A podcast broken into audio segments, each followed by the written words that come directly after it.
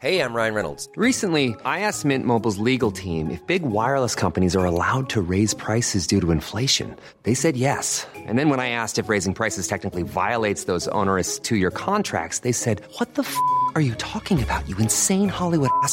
So to recap, we're cutting the price of Mint Unlimited from $30 a month to just $15 a month. Give it a try at mintmobile.com slash switch. $45 up front for three months plus taxes and fees. Promo for new customers for limited time. Unlimited more than 40 gigabytes per month. Slows. Full terms at mintmobile.com.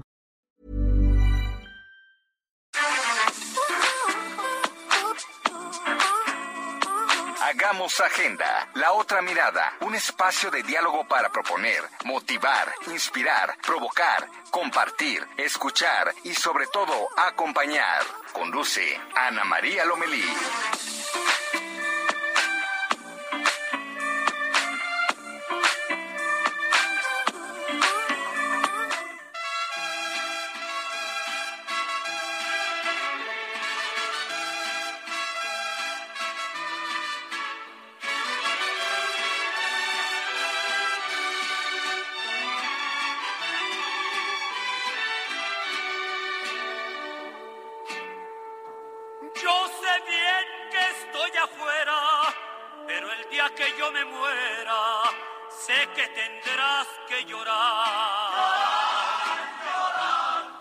Buenos días, muy buenos días. Gracias por acompañarnos en Hagamos Agenda. Es un día de peregrinos, es el día de las Lupitas, de los Guadalupe, a quienes les mandamos un cariñoso y fuerte abrazo. Pero es un día muy, muy triste.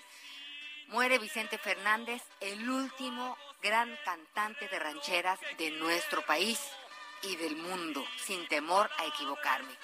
Y nunca se me va a olvidar cada concierto que tuve la oportunidad de acompañarlo, y esto seguramente eh, que, lo, que lo compartirán muchas personas, en cada concierto Vicente Fernández nos prendía, entusiasmaba al público porque decía, mientras ustedes aplaudan, yo sigo cantando. Esto jamás se me va a olvidar porque llegaron, llegaron a ser tres hasta cuatro horas y él de pie con mariachi a todo lo que da, con el mismo entusiasmo, con la misma energía con la que empezaba un concierto, terminaba. Muy pocos cantantes de la talla de nuestro querido Chente, ¿no? Es una de sus marcas registradas, también conocido como el querido Charro de Huentitán. Y pues bueno, es una historia que cuesta trabajo contar. Eh, pues recordar que pues nos cantaba, pero el día que yo muera, sé que tendrás que llorar. Llorar y llorar. Cantó cientos de veces uno de los principales mosqueteros de las rancheras, Vicente Fernández, en la canción del compositor José Alfredo Jiménez titulada El Rey. A sus 81 años, la voz icónica del mariachi mexicano, uno de los mejores del género con Pedro Infante, Jorge Negrete y Javier Solís, ha fallecido. Para millones de sus seguidores en América Latina, llegó el triste momento, ahora sí, de llorar al rey. Y bueno, podemos recordar que Vicente Fernández pues estuvo bajo el cuidado médico desde agosto.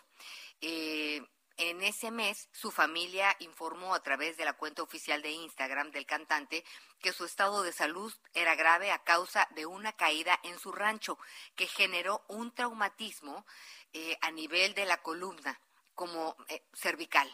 Eso es lo que yo tengo entendido. El equipo médico que lo operó estuvo las semanas siguientes informando por redes sociales sobre su estado de salud, dependiente de apoyo ventilatorio y de una sonda para alimentarse y después de varios días de estar bajo observación en un hospital, esto en su natal Guadalajara, Vicente Fernández pudo volver a casa por unos días.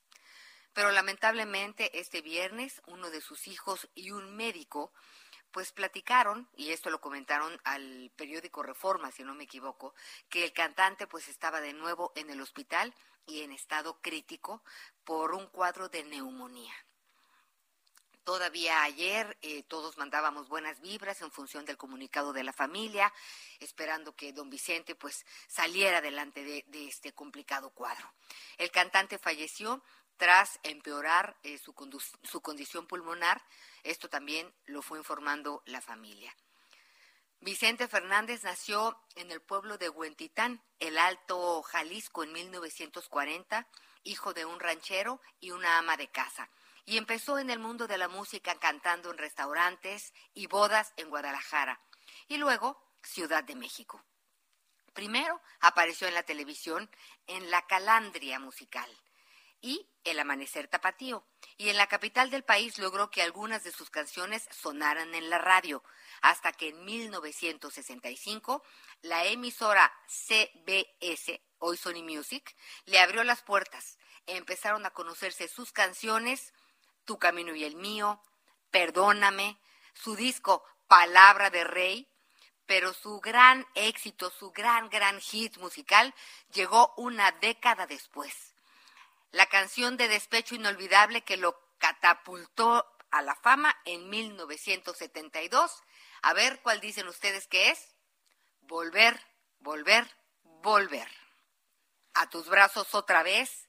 Llegaré hasta donde estés. Yo sé perder, yo sé perder. Quiero volver, volver, volver. En fin, eh, amanecemos tristes esta mañana. Estaremos recordando a través de su música a don Vicente Fernández, que sin lugar a dudas, pues a través de sus canciones, de su talento, de su entrega, de su profesionalismo y también a través de la herencia eh, que deja a sus hijos y su legado musical, pues forma parte de generaciones enteras. Y pues hoy, sin lugar a dudas, hoy, hoy es día de llorar al rey. Muy buenos días, Anita.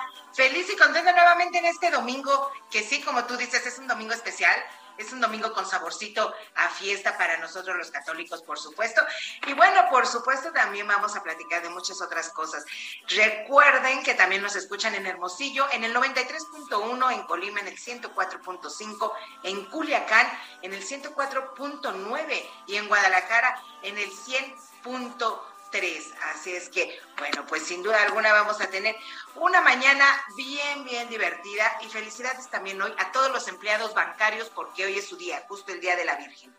Ah, sí, pues muchas felicidades. La verdad es que muy importantes en la vida de todas y de todos los y las empleadas bancarios. Un fuerte abrazo y por supuesto. Actividad esencial, Anita.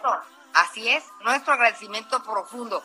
¿Y qué te parece si para entrar en materia me pones ese rap que tanto me gusta, mi querido productor Héctor Vieira, por favor? Viene de ahí.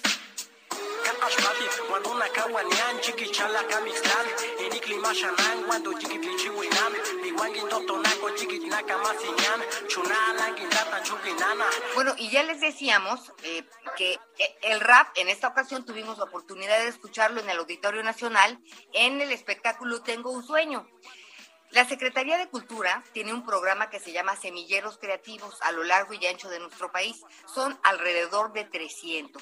En estos semilleros creativos, las niñas, los niños, los jovencitos eh, que no tenían nada que hacer, muchos estaban clavados en el celular, de pronto empezaron a tomar clases de música, de baile, de todo lo que usted se le ocurra de cerámica, de piñatas, eh, en fin, clases de lo que se puede explotar en distintas partes del país.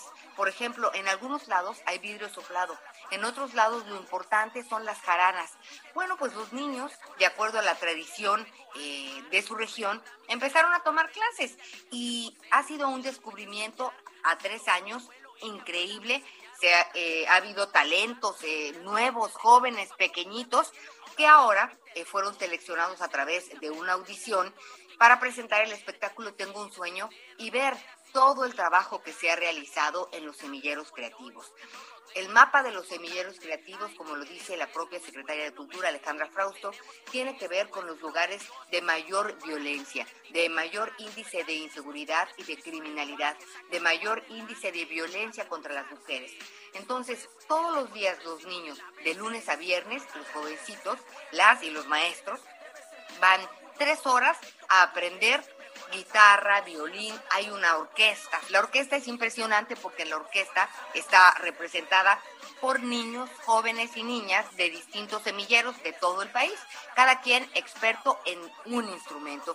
Así que fue una tarde muy emotiva y sobre todo para ellos tuvimos la oportunidad de platicar con ellos, estuvieron en un campamento para concentrarse, para organizarse, para conocerse todos el fin de semana previo a la presentación fue el martes pasado, y bueno, fue un éxito rotundo. Vamos a escuchar un pedacito de lo que hubo, también hubo presentaciones de circo, estuvo Eugenia León, también estuvo Yalitza Aparicio, el tenor, gran tenor eh, internacional Javier Camarena, participando de alguna forma y jalando a todos estos jóvenes, dándoles un reconocimiento a su talento, a su entrega y de alguna forma explicar que el arte es un lenguaje universal que puede llevarlos hasta donde ellos quieran.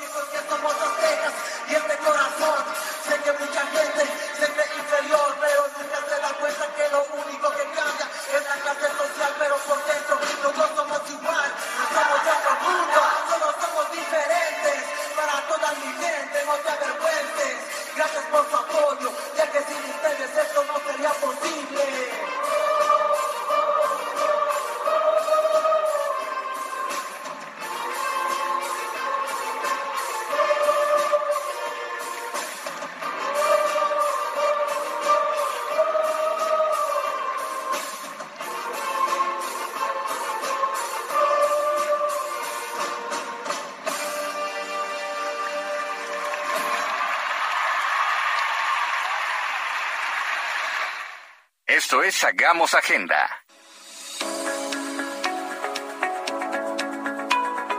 Bueno, pues se cumplen 490 años de las apariciones de la Virgen de Guadalupe a Juan Diego, hoy 12 de diciembre, y la verdad es que pues es muy emocionante ver a la Basílica de Guadalupe abierta de nuevo, a diferencia de hace un año, y aunque la gente pues pasa rápido, pero no deja de entrar, Julie.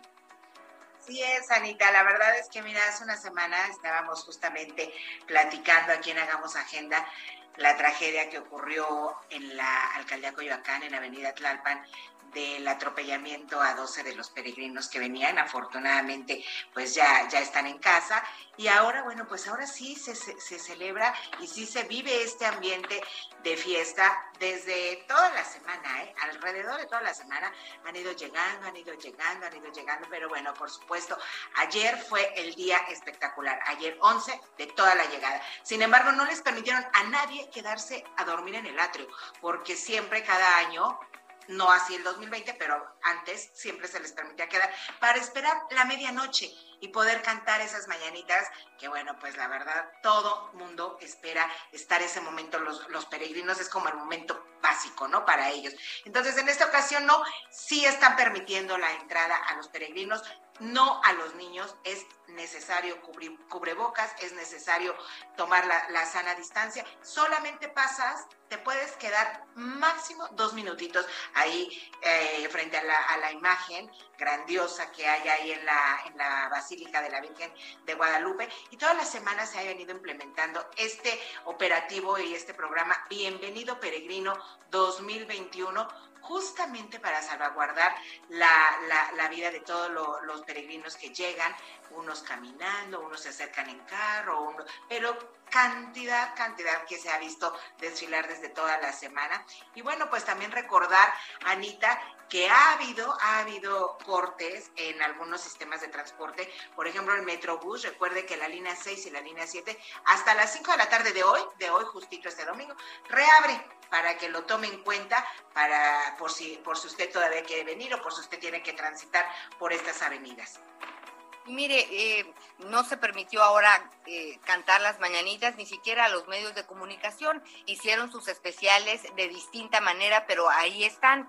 Y fíjense que escuchando al padre José de Jesús, ¿no? un padre que es eh, muy conocido, es un padre muy mediático, muy querido, él decía que, que la fe pues la trae uno en el corazón, ¿no? Que no tenemos que ir a la basílica realmente pues para, para agradecerle a la Virgen, que la Virgen siempre la trae, eh, pues quien trae este agradecimiento, quien trae este sentimiento de, de, fe y, y de esperanza, y también pues los actos de cada día tienen mucho que ver con el tema de la religión y ahora particularmente pues en relación a acudir a distintos santuarios para pues para agradecer estos días, para agradecer tantas cosas. Yo le preguntaba en relación a las mandas, porque muchas personas pues viven en, función de, las mandas y son cosas muy importantes para gente que es muy, muy creyente. No hay ningún problema.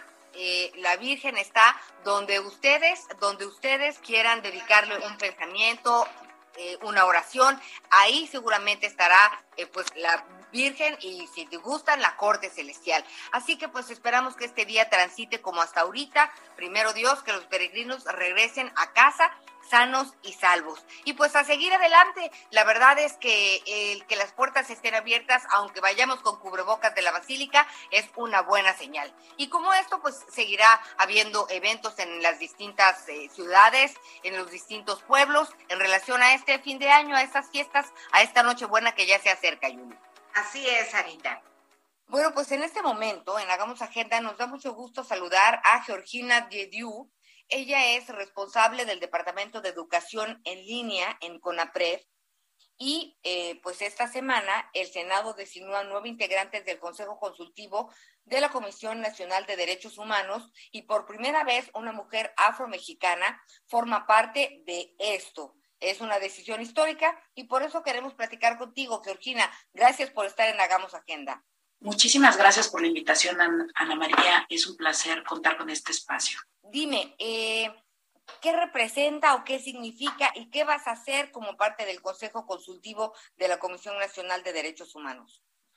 Ok, eh, bueno, eh, justamente voy a estar tomando posesión como integrante del Consejo Consultivo de la CNDH y bueno, las principales facultades que eh, me van a, me van a involucrar, en donde voy a estar involucrada, es establecer algunos lineamientos generales de actuación dentro de la misma Comisión Nacional para la aprobación de reglamentos internos, algunas normatividades, modificaciones y adiciones, pero al mismo tiempo velar en materia de protección y defensa de derechos humanos. Déjame platicar un poquito con las personas que la trascendencia de esto hay muchas veces que, que no lo vemos. ¿Por qué?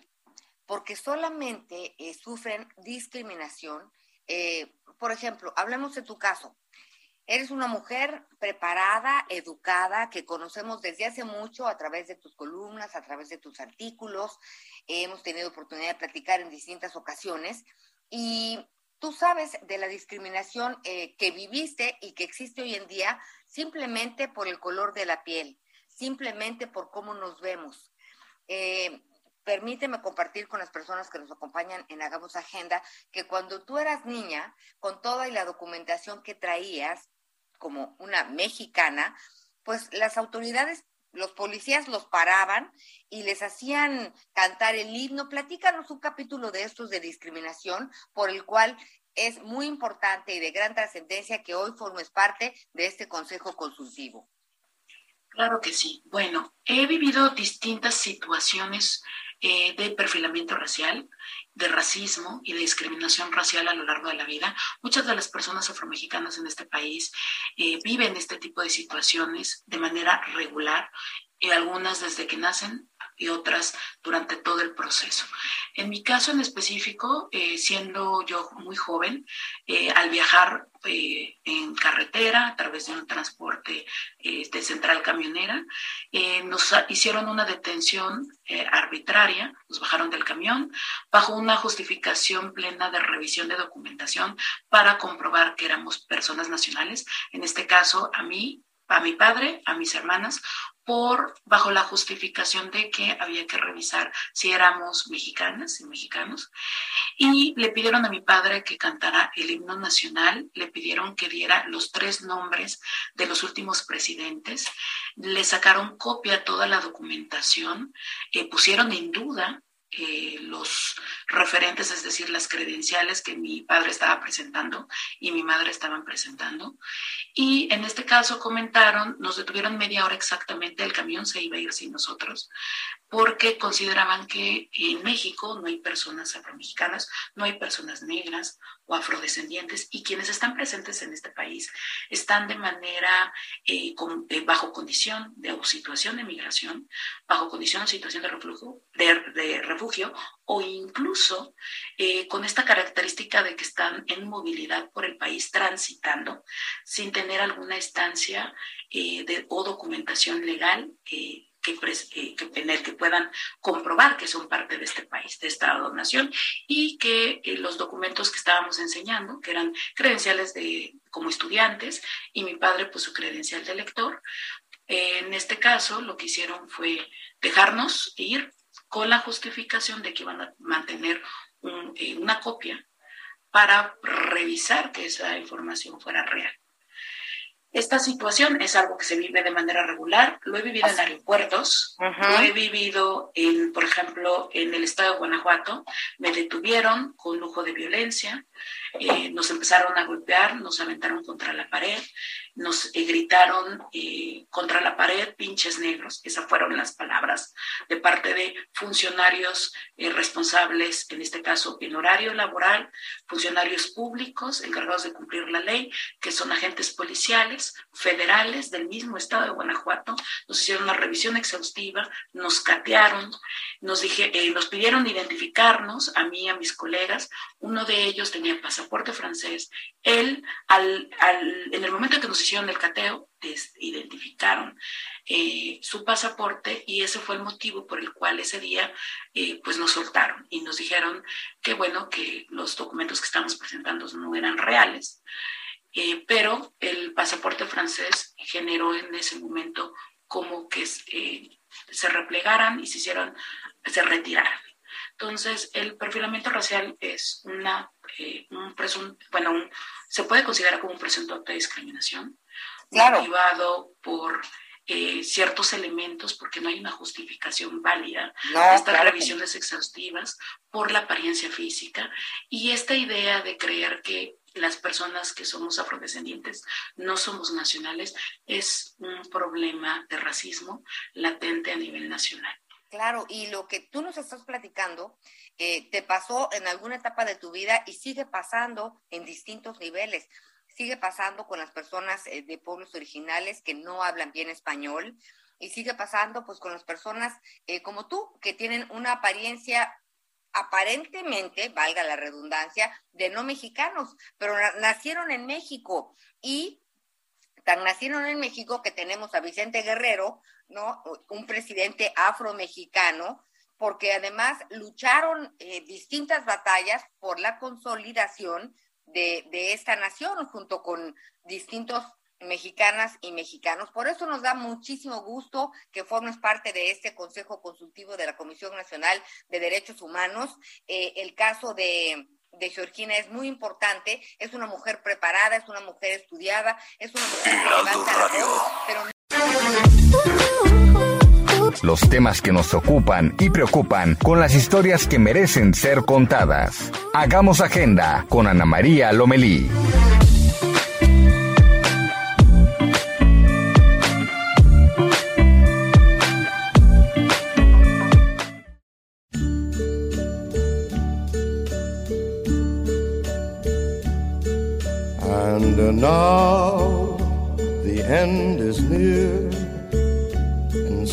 Face the final curtain, my friend. Pues ya estamos de regreso aquí en Hagamos Agenda. Gracias por estar con nosotros. Y ahora sí nos cambiaste la jugada, productor, que estamos escuchando. Así es, Anita, Julia, amigos del auditorio, gusto en saludarlos, muy buenos días. Pues hoy 12 de diciembre precisamente, pero de 1915, nació una de las máximas figuras del espectáculo a nivel internacional, nada más ni nada menos que el señor Frank Sinatra, nacido en Nueva Jersey el 12 de diciembre de 1915 y por eso empezamos con la efeméride musical de este domingo, escuchando uno de sus temas clásicos titulado My Way, en español A mi manera, este tema que fue grabado en 1969 para el álbum del mismo nombre. Hiring for your small business? If you're not looking for professionals on LinkedIn, you're looking in the wrong place. That's like looking for your car keys in a fish tank.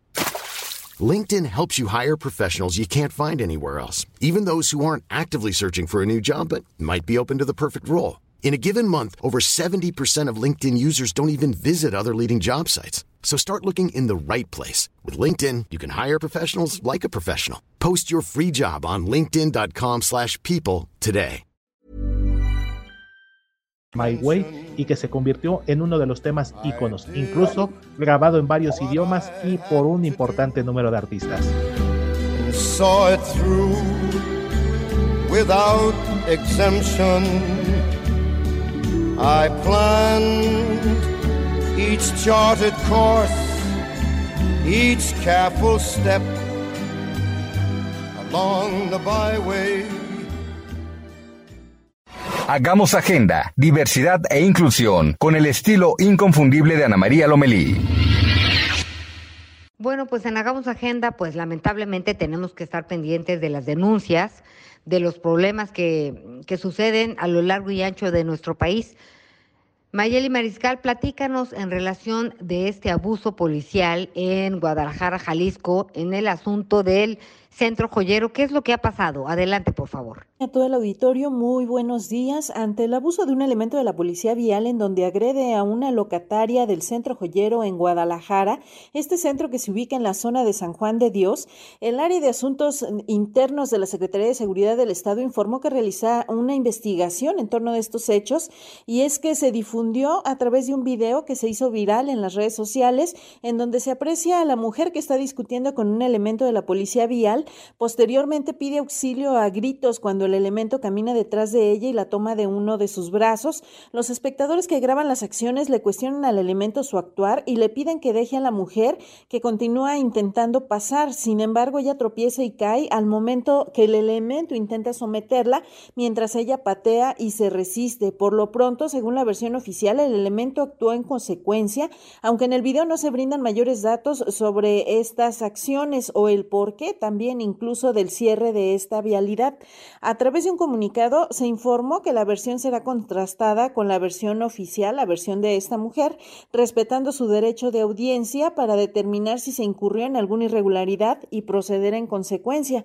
Y bueno, recordar estos hechos sucedieron alrededor de la una casi dos de la tarde, una cincuenta y cinco aproximadamente de este viernes, en las calles Dionisio, Dionisio Rodríguez y la calzada Independencia.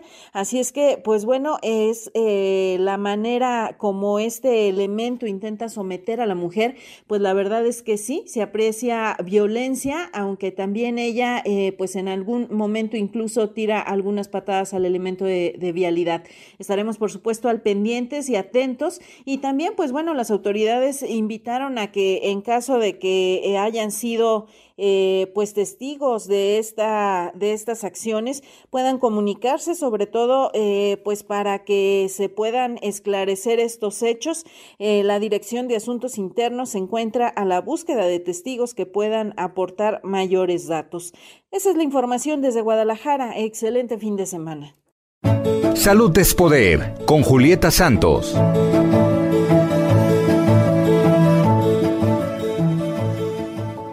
Este domingo en Salud es Poder les vamos a platicar de algo que a mí me parece delicioso y que bueno, pues ya estamos en plena temporada, que es el ponche.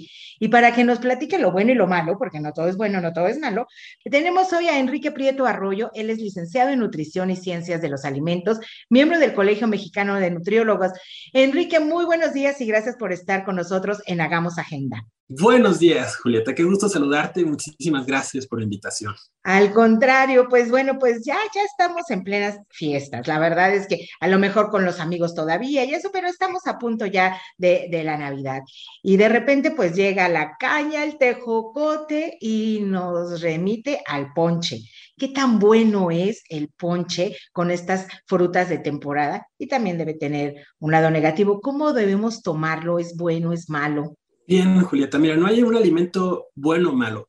Importa mucho la cantidad y el efecto que tenga en el cuerpo de la persona que lo está tomando. Es muy diferente que una persona que vive con diabetes toma un ponche que esté lleno de azúcar o que le pongan mucho piloncillo, comparado con una, con una persona que tenga un buen estado de salud, sea deportista, o sea, justo terminando su deporte, tome un buen ponche eh, que tenga algo de piloncillo y muchas frutas de temporada, al igual que infusiones. También hay muchas formas para preparar el ponche. Hay ponches con alcohol, hay ponches que les ponen jugos de fruta, que son los tradicionales europeos, que tienen un contenido mucho más alto en azúcares. En realidad, el ponche es una bebida que a mí me gusta. Es eh, buena en cierta forma porque tiene frutas de temporada, lo que le da una buena cantidad de fibra, algunas vitaminas y minerales. Y es algo tradicional en esta temporada.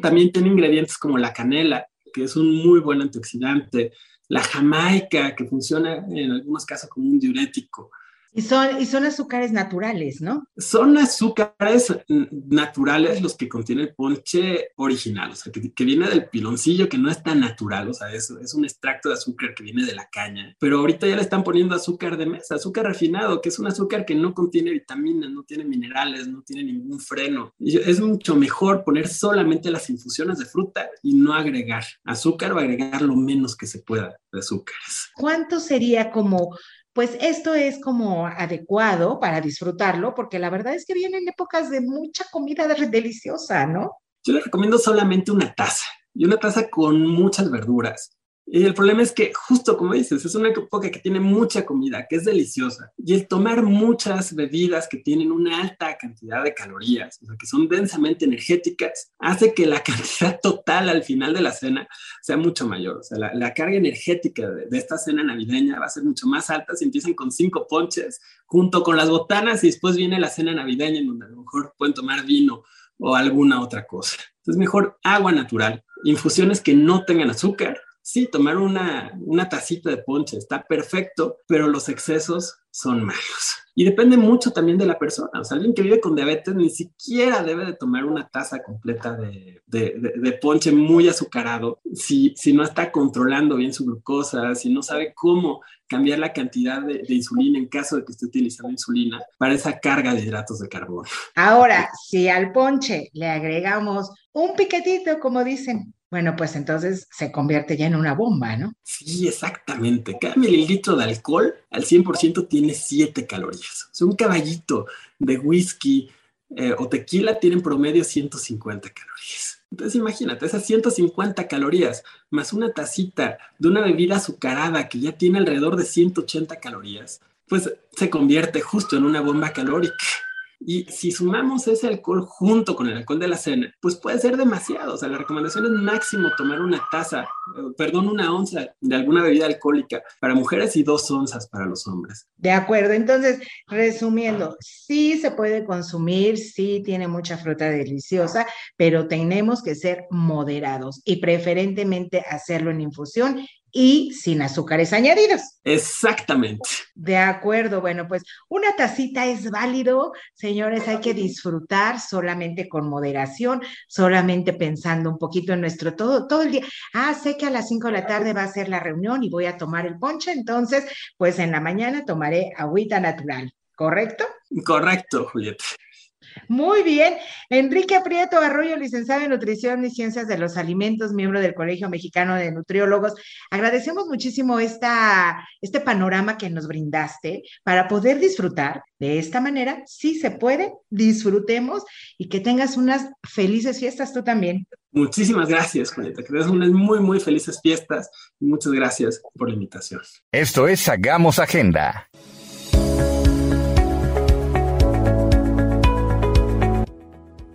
Pues fin de año, eh, nos organizamos para las fiestas, para las posadas, para las cenas, para compartir y departir con las y los amigos, con la familia, pero también es eh, necesario y es algo que nos vino a, aflorar en la pandemia, pues trabajar en equipo, ¿no? Pensar en la comunidad, en un colectivo. Y por eso me da mucho gusto saludar hoy a Carmela Pírez Carbó, directora general de Fundación Quiera, de la, bueno, de la Asociación Mexicana de Bancos. Gracias por estar con nosotros.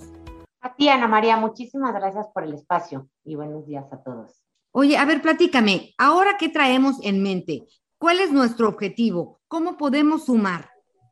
Mira, eh, a ver, nosotros tenemos siempre dos objetivos. Ya somos la fundación de la Asociación de Bancos de México y todos los bancos nos dan una cuota anual. Entonces, nuestro, nuestra inversión social está eh, cubierta por medio de los bancos, pero siempre hay muchas cosas por hacer.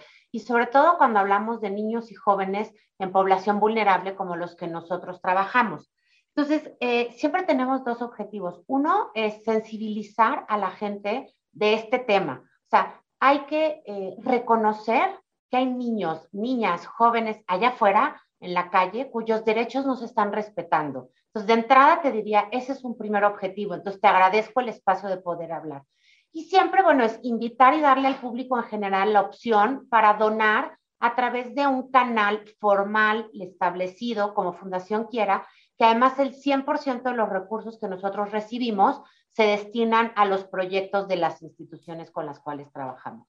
Claro, y ahora, ahora la campaña es de cajeros, de cajeros 2021 eh, de Fundación Quiera. ¿Esto cómo funciona? De repente nos preguntan, ¿quiere recibo? No, ¿quiere? No, porque a, ratos desconfía uno. ¿Cómo, ¿Cómo procede aquí? Sí, a ver, yo de entrada le diría a la gente es que tienen que estar seguros de la total transparencia. O sea, si en un cajero automático les piden donar, que lo hagan. Los recursos llegan al 100% a la causa. En el caso específico de Fundación Quiera, además, si quieren un recibo que avale el monto que donaron, tienen que guardar el ticket que les da el cajero y nos mandan eh, copia de ese ticket junto con sus datos fiscales al correo electrónico quiera.abm.org.mx y les vamos a mandar su, recibo. Entonces, tienen que confiar. Eh, son mecanismos para hacer que la gente tenga la posibilidad de donar. Y no hay donativo pequeño, eso también es importante, Ana María. Sí, creo que no hay donativo pequeño y realmente todo suma. Pero entonces, ¿esto quiere decir que automáticamente cuando el banco nos pregunta es que va a Fundación Quiera? Exactamente. Y si queremos ver Quiera qué hace con el dinero, ¿podemos? Por supuesto. Eh, a ver, pueden seguir a Fundación Quiera. Eh, estamos en todas las redes sociales, eh, Facebook, y Twitter como Fundación Quiera, Instagram como Fundación Quiera MX. Nuestra página web es www.quiera.org. Y entonces ahí nosotros estamos siempre informando no solo lo que hacemos, sino hay testimonios de los beneficiarios. Eh, muy rápidamente te, te comento que nosotros nos dedicamos al fortalecimiento, al desarrollo organizacional de las instituciones que atienden de manera directa a niños y jóvenes en situación o riesgo de calle. Trabajamos en este momento con 52 organizaciones en 18 estados de la República. Entonces, eh, el efecto es multiplicador. Y siempre digo que piensen que los 10 pesos que donaron están transformando la vida de una niña, de un niño, de una persona. La vida que quiere decir el destino, ¿no? Exactamente. Que, que pues digo, ya con cambiar uno, uno dice, wow, este, sí, sí, qué importante escuchar eso y también el tema del efecto multiplicador. Y fíjense que ya hemos tenido oportunidad de hablar varias veces eh, contigo en distintos años, en distintos momentos, y Fundación Quiera nos da esta certidumbre. Sí, tengo que decirlo, sí. Por eso estamos de nueva cuenta platicando sobre la importancia de este, de en esta época y siempre pensar en que podemos dar un poquito más para ellos que lo necesitan y para quienes puede ser la diferencia. Exactamente, sí, todos, todos podemos ayudar. Siempre, eh, una yo diría es no darle a los niños en la calle. Eso sí es importante porque si les das recursos en la calle, les das las herramientas para que sigan estando en calle. Y la, la calle no es vida para ningún niño. Entonces, lo importante es donar a través de organizaciones que atienden a estos niños. Oye, y hablábamos también de que directamente la Fundación Quiera ha eh, beneficiado a cuántos niños me decían. Mira, llevamos eh, en los últimos 27 años a más de 340 mil niños, eh, jóvenes y colaboradores de las organizaciones, porque nosotros orientamos los esfuerzos no solo a los beneficiarios finales, a los niños, niñas y jóvenes, sino también a los colaboradores de las organizaciones. Creemos que todo es importante, el fin último, pero también el mecanismo y cómo se llega a, través de ellos. Entonces, sí, hemos beneficiado a más de 340 mil. Que todo depende de la perspectiva, puede sonar a mucho o poco, en realidad eso no importa, pero estamos hablando de personas. No, yo y ellos a su vez han cambiado, tocado la vida de muchos otros. Yo creo que no podemos hablar de pocos cuando se habla de incidir en, en, la manera de vivir de unas personas, ¿no? Hay veces que mucho se ha hablado que la delincuencia organizada pues toma presos a los jóvenes, a los niños, porque pues no tienen opción, ¿no? Es, y esto, sin lugar a dudas, pues es, es una de las herramientas, una de tantas herramientas en las que todos podemos colaborar. ¿Cómo nos despedimos, estimada, eh, para pues hacer la invitación y pensar en todo esto que tú nos dices, Carmela? Sí, muchísimas gracias y recuerden, hasta el 22, hasta el 28 de febrero de 2022 estaremos en Babajío, Banco Azteca, Bancopel, Bancaol, Cibanco, Citibanamex, Inbursa, Multiva, Scotiabank, BBVA y Mifel.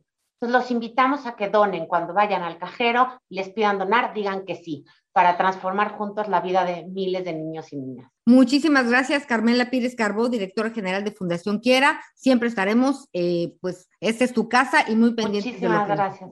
Muchas gracias, Ana María. Un abrazo cariñoso y los mejores deseos. Igualmente y felices fiestas. Gracias a cuidarnos. Un abrazo. Sí, igual. Lo que viene en la semana con Irving Pineda.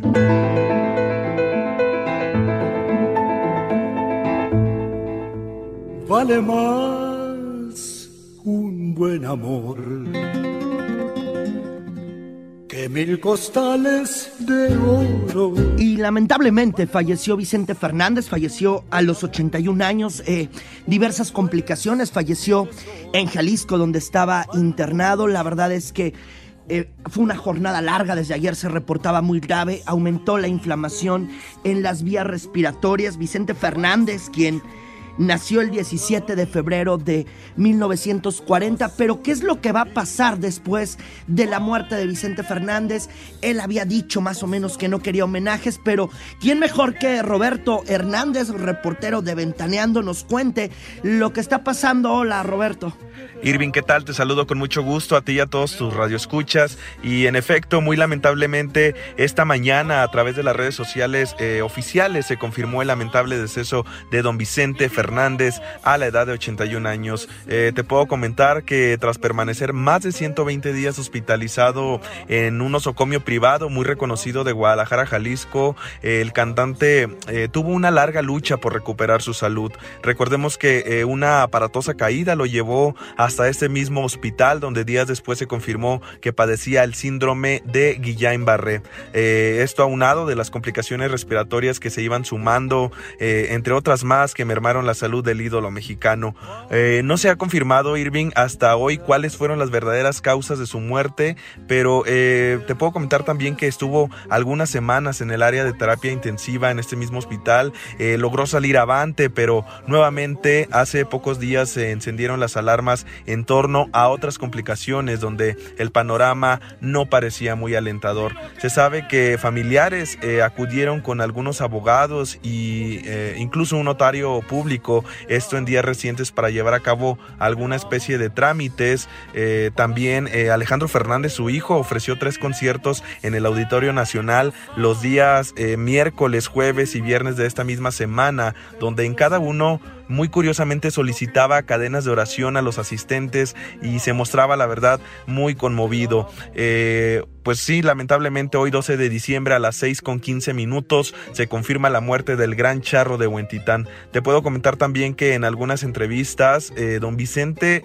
comentó que a él no le gustaría em, que sus restos fueran demasiado exhibidos en cortejos de trayectos largos, por lo cual pues ahora sí que ya será decisión de la familia si es que don Vicente eh, mm, tal vez solicitó antes de su muerte el deseo por algún homenaje que hasta el momento, eh, te comento, no se ha confirmado, no hay nada oficial. Este fin de semana se había registrado una actividad atípica por parte de la misma familia, lo que llamó la atención de los compañeros, los colegas de los medios de comunicación eh, ya que pues las visitas de ellos se habían convertido solo en horarios muy específicos y esto evidentemente provocó algo de incertidumbre eh, allá en Guadalajara. Hasta el momento, Irving, no hay mucha información al respecto en cuanto a velorios, eh, velorios perdón, y homenajes, pero seguramente será en el transcurso de las próximas horas cuando la familia Fernández se pronuncie al respecto. Posiblemente sea en las mismas vías a través de las redes sociales oficiales de don Vicente Fernández, que era don donde anteriormente lo habían hecho compartiendo los partes médicos. Eh, mm, es la información que se tiene hasta el momento, Irving. Aprovecho también eh, antes de despedirme para comentarte que hoy tendremos una transmisión especial a través de Ventaneando por la señal de Azteca 1 a partir de las 2 de la tarde. Todo el equipo de Azteca Espectáculos comandado por eh, la señora Patti Chapoy, donde seguramente habrá más detalles e información al respecto de esta muy lamentable pérdida para los mexicanos. Esto es lo que te puedo comentar hasta el momento, mi estimado Erving. Te mando un saludo y estaremos, por supuesto, al tanto de cualquier información, de cualquier cosa que se registre en el transcurso de las próximas horas. Te las haremos saber, por supuesto. Gracias, Roberto. La información que tenemos es que autoridades del gobierno federal están negociando eh, con la familia de Vicente Fernández al fin de que pueda haber un homenaje. La información que tenemos es que este homenaje se haría en su rancho como tal. Estarían ahí algunas autoridades. Habrá que ver qué pasa en las Lo cierto es que Vicente Fernández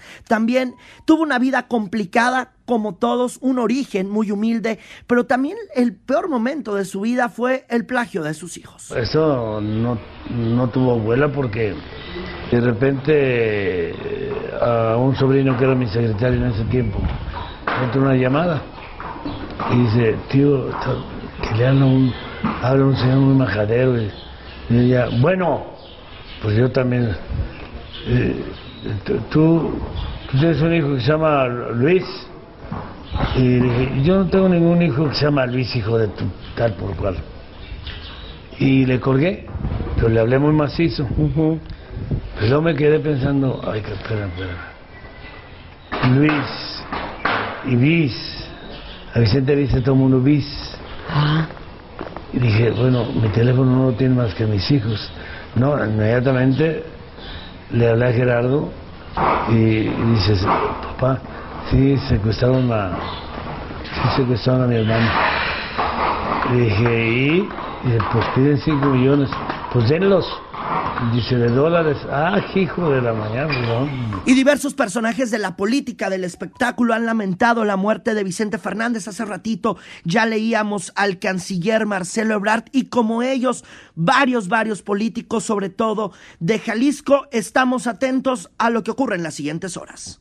Ya saben que yo siempre estoy en Twitter en arroba Irving Pineda y Anita Lomelí en arroba Anita Lomelí. También los espero en Insta eh, como Irving Pineda. Qué gusto andar por acá. Esto es Hagamos Agenda. Muchísimas gracias por haber estado esta mañana con nosotros. Recordemos también, recordemos también que es el Día del Migrante, el día 18, bueno, pues después de la, de la desafortunada situación que ocurrió la semana pasada. Y agradecemos este día a Héctor Bien en la producción, a Gina Monroy en la información, Emanuel Bárcena en los controles, Yasmín Hernández en edición. Que tengan un feliz final de domingo. Pásenla muy, muy bien. Muchas gracias, Anita. Gracias a ti, Yuli, gracias a todas las personas que hacen posible este programa. Y miren, pensando en los migrantes, todos somos migrantes. Necesitamos tolerancia, paciencia y esperamos que las autoridades hagan lo que deben de hacer. Y por supuesto, eh, no se olviden que la tecnología llegó para quedarse y podemos hacer reuniones y posadas por Zoom.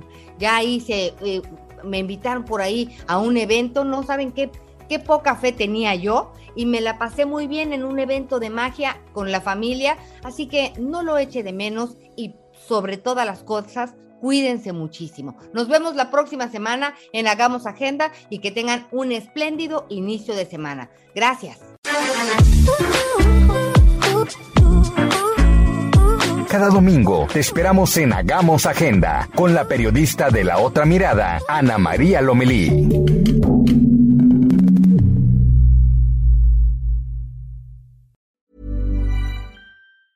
Hi, I'm Daniel, founder of Pretty Litter. Did you know cats tend to hide symptoms of sickness and pain? I learned this the hard way after losing my cat, Gingy. So I created Pretty Litter, a health monitoring litter that helps detect early signs of illness by changing colors, saving you money and potentially your cat's life. Pretty Litter is veterinarian developed, and it's the easiest way to keep tabs on your fur baby's health right at home. Go to prettylitter.com and use code ACAST for 20% off your first order and a free cat toy. Terms and conditions apply. See site for details.